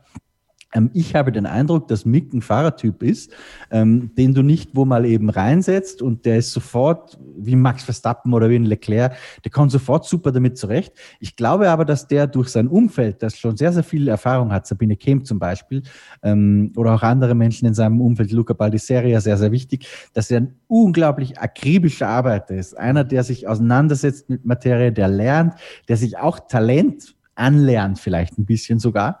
Ähm, und der da wirklich äh, im, im Laufe der Zeit immer, immer besser wird. Das hat man in der Formel 3 schon so gesehen, das sieht man jetzt in der Formel 2 wieder. Und weil die Formkurve einfach so steil nach oben gezeigt hat, zuletzt kann ich mir auch, da bin ich bei dir, nicht vorstellen, dass er diesen Titel noch aus der Hand gibt. Sollte er diesen Titel noch aus der Hand geben, dann wird es ja höchstwahrscheinlich Callum Eilert. Der ist ja auch Ferrari Junior, Christian. Aber ich habe immer das Gefühl, im Ferrari-Kosmos gibt es eigentlich nur Schumacher und Schwarzman. Ja, wo, wobei man muss fairerweise dazu sagen, dass ja sehr wenig tatsächlich öffentlich über die Junioren gesprochen wird, wenn dann nur äh, sehr unverfängliche Worte. Also wie die das intern sehen, ähm, wissen wir nicht so genau. Ähm, aber stimmt, der, der Eindruck ist ein bisschen der. Schwarzmann hat vor allem am Jahresanfang halt echt überrascht. Ähm, ich glaube, das hatten weniger auf dem Schirm, dass der direkt aus dem Stand so stark da mitfährt. Ähm, ist möglicherweise auch das größte Talent. Denn again zeigt sich jetzt halt, ähm, dass es auch nicht ganz so einfach ist für ihn. Ähm, aus, dem, aus dem Titelrennen ist er so ziemlich raus, glaube ich. Ja. Der braucht noch ein zweites Jahr, meiner Meinung nach. Stimmt, aber Eilert ist irgendwie der, der immer so ein bisschen gefühlt untergeht gegen die anderen zwei.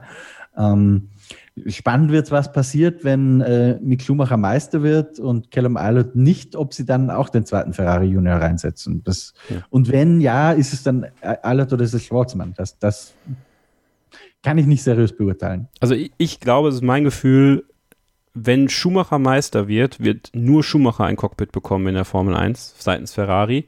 Wenn Schumacher nicht Meister wird, also ich hätte gesagt, wenn Schwarzman Meister wird und Schumacher wird Zweiter, dann bekommen beide ein Cockpit. Dann werden sie versuchen, beide hochzuziehen, weil Schumachers Zeit in der Formel 2 ist vorbei. So, das ist, das ist klar, ob er Meister wird oder nicht. Bei Schwarzman bin ich der Meinung, er könnte ruhig noch ein Jahr Formel 2 vertragen. Ich glaube, ihm täte es ja. auch ganz gut. Bei Eilert, der ist ja schon sein zweites Jahr dabei.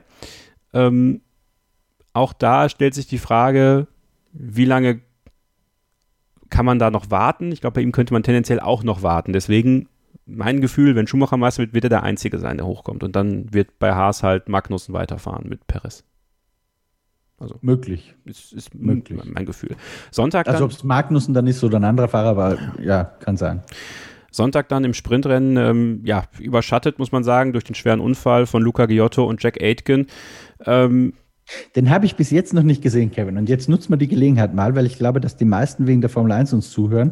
Äh, Erklär's mir mal ganz kurz, was da genau passiert ist. Und auch den, den Zuhörern, die wir haben.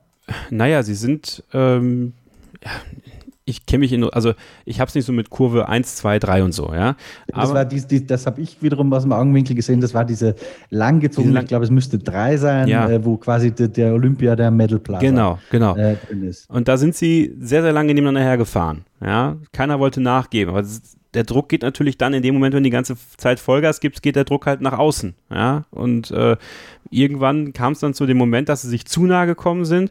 Und dann war es, glaube ich, äh, Giotto, der Aitken abgeräumt hat oder umgekehrt. Einer von beiden auf jeden Fall. Es war nur ein kleiner Moment. Ich glaube, Aitken ist geflogen.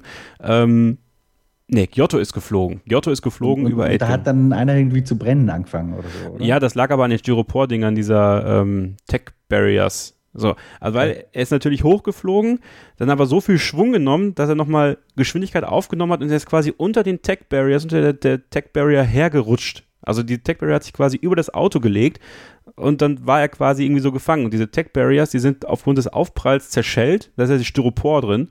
Und dann ist höchstwahrscheinlich aufgrund dessen, dass dieses Styropor auf das heiße Auto gekommen ist, auf den heißen Motorblock, der ja so ein bisschen auch aufgegangen ist, hat sich das dann entzündet. Weil ich glaube, sonst hätte sich vermutlich nicht entzündet, weil man sieht ja relativ selten ein Formelauto, was brennt. Also, äh, also was so offen brennt, wie das von, äh, von Luca Giotto in dem Fall. Gut, dass er rausgekommen ist. Ähm, das hätte ja auch richtig übel ausgehen können, weil es hat lange gebrannt, die mussten lange äh, dafür, dafür arbeiten, dass das gelöscht wird.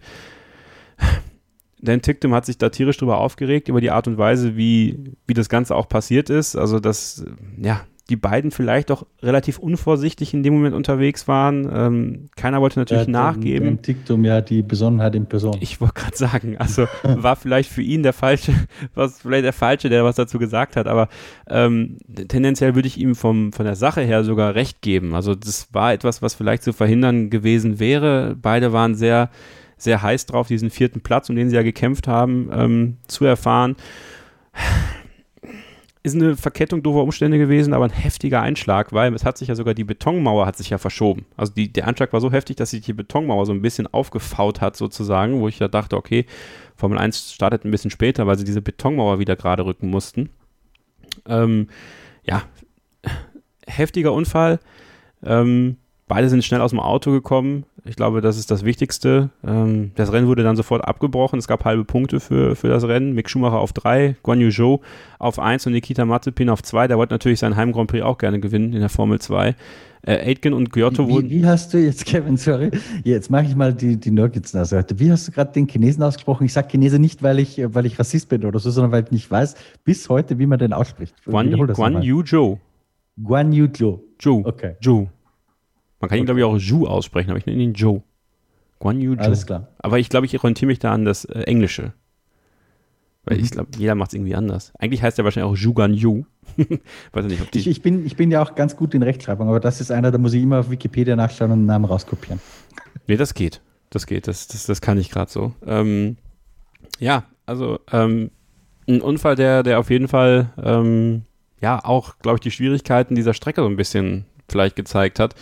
Ähm, dass mit den Autos das alles auch äh, ja, umso schwieriger ist. Ich glaube aber trotzdem, dass in dem Fall es gut gewesen ist, dass da kein Kies war. Aber das ist äh, wahrscheinlich auch nur meine exklusive Meinung. Andere würden das anders sehen. Ähm, für Mick Schumacher jedenfalls war es gut, so gesehen, denn er hat seinen dritten Platz dadurch äh, gesichert und wichtige Punkte gesammelt für die Meisterschaft. Und ähm, ja. Wir haben übrigens noch eine Sprachnachricht reinbekommen, Christian, was den äh, Kurs in Sochi angeht, von Julian, der ähm, ja, war jetzt nicht so überzeugt davon, was da so passiert ist. Das würde ich ganz gerne noch abspielen. Die Kurve 2 auf dieser Strecke ist ja mit einer der lächerlichsten Kurven im ganzen Kalender. Man hat auf der Strecke so eine schöne lange Gerade. Man könnte in Kurve 2 so eine tolle Schikane oder Anbremszone hinbauen mit einer schönen Kurve danach. Stattdessen hat man sich sowas ausgedacht. Da hat man ja auch die Kurve nach Hässlichkeit und was weiß ich nicht alles ausgegeben. Dieses, diese ganzen Untersuchungen während dem Rennen, diese Strafenausgespräche, dann diese, diese Abkürzerei durch diese Poller da im Endeffekt hat man wie bei Verstappen nach, nach dem Start gesehen. Im Zweifel wird halt einfach mal ohne auf Verdacht hin die Kurve abgekürzt und verliert kaum Zeit. Also das ist so ein Kasperle-Theater und macht so viel kaputt in diesem Sport. Sollen sie Kies, Gras, Sand oder was auch immer hinbauen oder eine Leitplanke. Aber das ist ja wirklich lächerlich hoch 10 gewesen. Klare Meinung. Sollte man am Layout von Sochi ein bisschen arbeiten? Also erstmal volle Zustimmung. Ähm, hätte, ich, hätte ich nicht anders formuliert. Vielleicht ein bisschen weniger brutal, aber, aber grundsätzlich völlig richtig. Ähm, ja, ich glaube, der Platz wäre an der Stelle auch da, dass man was ändert. Die Kurve war ja ursprünglich, ist die, glaube ich, so gebaut, weil eben der, der Metal Plaza dahinter ist ähm, man da auch auf die Symmetrie so ein bisschen geachtet hat. Ähm, aber Platz wäre grundsätzlich da. Der Metal Plaza braucht man eh nicht mehr. Ähm, also da könnte man schon vielleicht was umbauen und ändern dran. Das hat auch George Russell, glaube ich, sogar vorgeschlagen. Da haben wir auch noch eine Geschichte in der Pipe für, für die nächsten Tage. Ähm, ja, bitte umbauen. Ja, also die, die Kurve nervt echt jeden in unserer Redaktion, allen voran meinen Kollegen Norman Fischer. Liebe Grüße, Norman, falls du hörst, ähm, der ja unser Spezialist ist für hässliche Kurven in der Formel 1. Da hat er mal eine Fotostrecke drüber gemacht. Äh, die scheußlichsten Kurven. Ähm, äh, also das ist ein ganz heißer Anwärter drauf. Und auch natürlich das mit dieser Pollerregelung, ja, wir haben es ja schon angesprochen, Verstappen Science da wie die, wie die Bösen durchgebolzt. Ähm, das entsteht ja auch alles nur deswegen, weil diese Kurve halt so ist, wie sie ist. So, wir haben noch zwei Hörerfragen reinbekommen, die ich ganz gerne noch stellen würde, Christian. Die erste ist von Johannes Dominik Weber. Wie soll man den angeblichen Vertrag von Lewis Hamilton, ich glaube es sind drei Jahre und 130 Millionen Dollar oder Euro Volumen in der Corona-Krise den Mitarbeitern von Mercedes erklären. Ist der Preis für Hamilton in diesen Zeiten ethisch zu rechtfertigen? Es gibt meines Wissens noch keinen Vertrag, deswegen ist es auch müßig, über Zahlen zu spekulieren. Ich glaube, die äh, Daily Mail hat einen Artikel veröffentlicht, der sich, äh, also der mit diesen Zahlen und mit dieser Vertragslaufzeit spielt. Da wissen die Kollegen mehr als ich. 130 Millionen aus Mercedes-Budget wäre schwierig, wenn es wer anderer zahlt, wie zum Beispiel Ineos und Petronas, vielleicht ein bisschen einfacher. Aber da kenne ich tatsächlich die Details nicht. Ähm, von daher ist es auch besser vielleicht, wenn wir gar nicht drüber spekulieren. Warten wir mal ab, ob er überhaupt bestätigt wird. Ich glaube schon, wir gehen alle davon aus. Aber es stand heute vielleicht noch ein bisschen zu früh. Werden wir das Thema nochmal auf, wenn es durch ist, weil dann spricht vielleicht auch der ein oder andere drüber. Dennis Kormann, Ferrari will einen neuen Motor für 2021 bauen. Ich denke, das soll alles weitestgehend eingefroren werden. Was genau hat Ferrari denn für Möglichkeiten? Oder anders gefragt, was lässt das Reglement denn zu und was nicht? Bin ich überfragt. sage ich, wie es ist. Die Frage habe ich schon ein anderes Mal gestellt bekommen. Ich dachte eigentlich auch, dass da die Homologierung weitgehend greift. Ähm, aber da muss ich mich nochmal schlau machen. Können wir vielleicht in nächste Woche besprechen. Bis dahin kläre ich das. Sehr gerne. Und dann als dritte Frage, so ein bisschen mit Hinblick auf den Nürburgring schon gestellt. Äh, Basti Wehrlein hatte das, äh, ich weiß nicht, ob er ein Bruder von Pascal ist in der Starting und F1-Fans Facebook-Gruppe. Wenn es so sein sollte, herzlich willkommen. Ähm, neue Motorenhersteller. Äh, macht das Ganze Sinn, ähm, neue Motorenhersteller ranzubringen? Blickt da auf Porsche, Audi und BMW. Also siehst du da neue Motorenhersteller in die Formel 1 kommen in den nächsten Jahren? Nein, momentan überhaupt nicht, ähm, weil das Motorenformat, so wie es ist, ja bis Ende 2025 man sich geeinigt hat, dass erstmal so bleibt. Und ein neuer Motorenhersteller würde, glaube ich, nur kommen, wenn das Format sich auch ändert, weil man hat es an Honda gesehen. Äh, wenn du später als die anderen kommst, äh, tust du dir einfach extrem schwer, äh, damit diesen Rückstand aufzuholen, was die einfach schon wissen drüber. Deswegen, glaube ich, wird Porsche, Audi, wie sie alle heißen werden, Teufel tun ähm, und jetzt einsteigen. Es gibt meines Wissens auch niemanden, der sich konkret dafür interessiert. Vielleicht äh, wissen andere da mehr. Ich weiß nichts. Ähm, was ich sagen kann, ist, dass äh, zuerst Audi, übrigens äh, die Studie dafür hat Stefano Domenicali geschrieben, ähm, sehr, sehr knapp dran war, in die Formel 1 einzusteigen. Ähm, sehr, sehr knapp dran war, auch das Red Bull-Team zu kaufen ähm, und mit Red Bull als Sponsor sozusagen VW-Konzernteam in der Formel 1 zu machen. Später dann gab es nochmal einen sehr, sehr ernsthaften Versuch. Porsche hat schon einen Motor auf dem Prüfstand gehabt, den gibt es auch tatsächlich noch. Ähm, Gibt es ein wunderbares Interview übrigens mit ähm, dem damaligen Porsche-Sportler Fritz Enzinger in, ich glaube, sechs Teilen bei uns nachzulesen. Da erzählt er auch sehr, sehr viel über diesen Versuch in die Formel 1 einzusteigen. Auch das wurde abgeblasen. Ähm, Seither ist mir nichts bekannt, dass sich da irgendjemand konkret dafür interessieren würde. Das ist auch, glaube ich, in der aktuellen Wirtschaftssituation, das, glaube ich, vergessen die Leute manchmal ein bisschen. Mit Corona sind die Budgets überall im Keller. Ähm, kannst du, glaube ich, ein neues Formel-1-Programm nicht rauszimmern. Ich glaube, dass für die Formel 1 ein Erfolg ist, wenn es gelingt, die jetzigen, die wir haben, bis Ende des Concord Agreements, Ende 2025 zu halten. So, und dann möchte ich an dieser Stelle noch den Gewinner des Kicktipp-Spiels würdigen. Das muss ich gerade noch aufrufen. Das habe ich nämlich letzte Woche vergessen. Kicktipp-Spiel, Starting Grid MSR, ist noch der alte Handle. Da äh, haben wir ja unseren starken Partner, Partner motorsporttickets.com als äh, den Stifter des Preises, nämlich 2000 Euro. Ein Gutschein über 2000 Euro, den ihr für alle Rennserien, die auf motorsporttickets.com ähm, verkauft werden, und das ist eine ganze Menge, könnt ihr dann einsetzen. Und zwar war das an diesem Wochenende Killerman mit 102 Punkten. Herzlichen Glückwunsch. Auf Platz 1 aktuell immer noch Alex33, er ja der Gewinner des 1000 Euro Gutscheins, Christian. Und dort muss man ja festhalten, diese Gutscheine sind 18 Monate gültig, aber da gibt es ja was Schönes und zwar für alle, die dann in Nürburgring wollen, Karten. Richtig.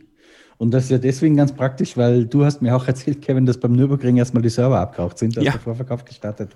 Haben die inzwischen sicher im Griff. Ja. Ähm, falls es wo nicht klappt, kommt zu meinen Kollegen vom Motorsport Tickets. Ähm, da gibt es Tickets, das weiß ich. Genau, da gibt es die auch für den Nürburgring, könnt ihr euch noch ja, ganz tagesaktuell sozusagen holen. Da freuen wir uns alle drauf, denn äh, auch ich werde vor Ort sein. Ich möchte an dieser Stelle die Chance nutzen, Danke zu sagen. Ich hatte in der letzten Ausgabe ähm, ja, erwähnt, dass es ist, wie es ist. Äh, ich hätte es mir nicht leisten können, dahin zu fahren. Also sowohl 200 Euro, 300 Euro, 400 Euro, also völlig außerhalb meines Budgets aktuell. Ähm, und dann haben sich einige Hörer zusammengetan und ähm, gesammelt für mich. Das hat mich ein bisschen überfordert, muss ich sagen, im ersten Moment, äh, weil ich erstens nicht damit gerechnet habe ähm, und mir das zweitens ziemlich unangenehm war. Das habe ich dann auch relativ äh, deutlich in der Telegram-Gruppe und auch bei Facebook erwähnt. Ähm, und dann habe ich eine Nacht drüber geschlafen, dann kam die Freude irgendwie und ähm, ich war auch sehr gerührt, muss ich ganz ehrlich sagen. Ich hätte damit nicht gerechnet, dass sich da so viel, ähm, so viel ansammelt, sage ich mal, ähm, dass man mir ermöglichen konnte, äh, mir eine Karte für die Bildsteintribüne tatsächlich zu holen. Äh, vielen lieben Dank an alle. Vielen lieben Dank an alle. Ähm, wir machen das hier gerne für euch. Ähm, wir machen das auch gerne gratis für euch. Wir kriegen oft die Frage, was können wir tun? Können wir euch irgendwie Geld geben? Können wir euch unterstützen? Ihr unterstützt uns damit, dass ihr uns hört. Ja, das ist mal das Erste. Ähm, und wir machen das super gerne für euch und super gerne auch gratis, denn ähm, ich finde, gute Podcasts müssen nicht unbedingt was kosten. Und wir hoffen, dass wir auch durch unsere, wie ich finde, besser gewordene Audioqualität dafür sorgen, dass ihr uns gerne hört, inhaltlich, ähm, mit unseren Gästen, mit unseren Interviews. Und ähm, ja, wir machen das gerne Und es hat mich dann sehr gefreut, dass ihr ja, mir auf diese Weise was zurückgegeben habt. Und ich freue mich sehr darauf, am Nürburgring dabei zu sein. Übrigens wird Ole Waschka auch da sein. Ähm, das war eigentlich erst nicht geplant tatsächlich. Aber äh, wir werden zusammen seinen 30. sozusagen am Ring feiern. Mal gucken, ob es schneit. Ja, der 30. im Schnee. Das wäre doch was. Ähm, wir werden auch zusammensitzen. Ich glaub, wir hatten nämlich noch einiges übrig. Von dem sind äh, über 530 Euro zusammengekommen. Und äh, das habe ich dann Ole noch geschickt, den Rest vom Fest. Und äh, so konnte er sich auch eine Karte äh, auf der Bildstein-Tribüne holen. Und äh, ich freue mich sehr darauf, das Rennen mit ihm zu sehen. Es waren nämlich genau drei Reihen hinter mir, noch genau ein Platz frei. Und den hat er jetzt. Ich glaube, es sollte so sein. Ähm, deswegen nochmal vielen, vielen, vielen, vielen Dank. Ähm, ja, Dankeschön. So, genug dieser ganzen Rede, Christian. Äh, das nächste Rennen dann der Grand Prix der Eifel am Nürburgring. Äh, ich freue mich sehr drauf, nicht nur vor Ort zu sein, sondern dass die Formel 1 zurück in Deutschland ist. Ich glaube, da kann sich ganz Formel 1 Deutschland drauf freuen, denn ähm, RTL wird live vor Ort berichten. Das letzte das Mal. Das wusste ich gar nicht, tatsächlich. Ja, die werden live vor Ort sein. Das hat, äh, ich weiß nicht, wer das war. Ich glaube, das war über den RTL Twitter-Kanal, dass sie heute die Quoten bekannt gegeben haben. Die übrigens ziemlich gut sind für RTL, muss ich sagen. Also ähm, ist vielleicht auch nochmal ein Thema für eine andere Ausgabe. Ähm, man wartet so lange auf Mick Schumacher. Jetzt kommt er tatsächlich und man ist raus. Ja, das, das ist unglückliches Timing. Das ist wirklich super unglückliches Timing. Aber äh, der große Preis der Eifel in nicht mal anderthalb Wochen geht es da los äh, mit dem ersten freien Training und wir werden nächste Woche drüber sprechen. Dann auch der zweite Teil unseres Interviews mit Matt Bishop. Und ich bedanke mich ganz herzlich heute fürs Dabeisein bei Christian Nimmervoll. Bitte gerne. Euch eine schöne Woche. Bleibt gesund, passt aufeinander auf und dann hören wir uns nächste Woche hier wieder auf mein Sportpodcast.de bei Starting Grid, eurem Formel 1 Podcast. Und bis dahin gilt wie immer nur eins: Keep Racing. Wie viele Kaffees waren es heute schon? Kaffee spielt im Leben vieler eine sehr große Rolle. Und das nicht nur zu Hause oder im Café, sondern auch am Arbeitsplatz. Dafür gibt es Lavazza Professional. Kaffee am Arbeitsplatz, der genauso lecker schmeckt wie in eurem Lieblingscafé. Die perfekte Kaffeelösung für jede Art von Unternehmen. Klein, mittel, groß. Ihr habt auf jeden Fall einen Kaffee, der schmeckt. Die richtige Motivation für eure Arbeitstage. Alle Infos zu Lavazza Professional findet ihr auf lavazzapro.de mit allen Kaffeelösungen für euer Büro. Starting Grid, die Formel 1 Show mit Kevin Scheuren und Ole Waschkau in Zusammenarbeit mit motorsporttotal.com und Formel1.de. Keep racing Auf meinsportpodcast.de.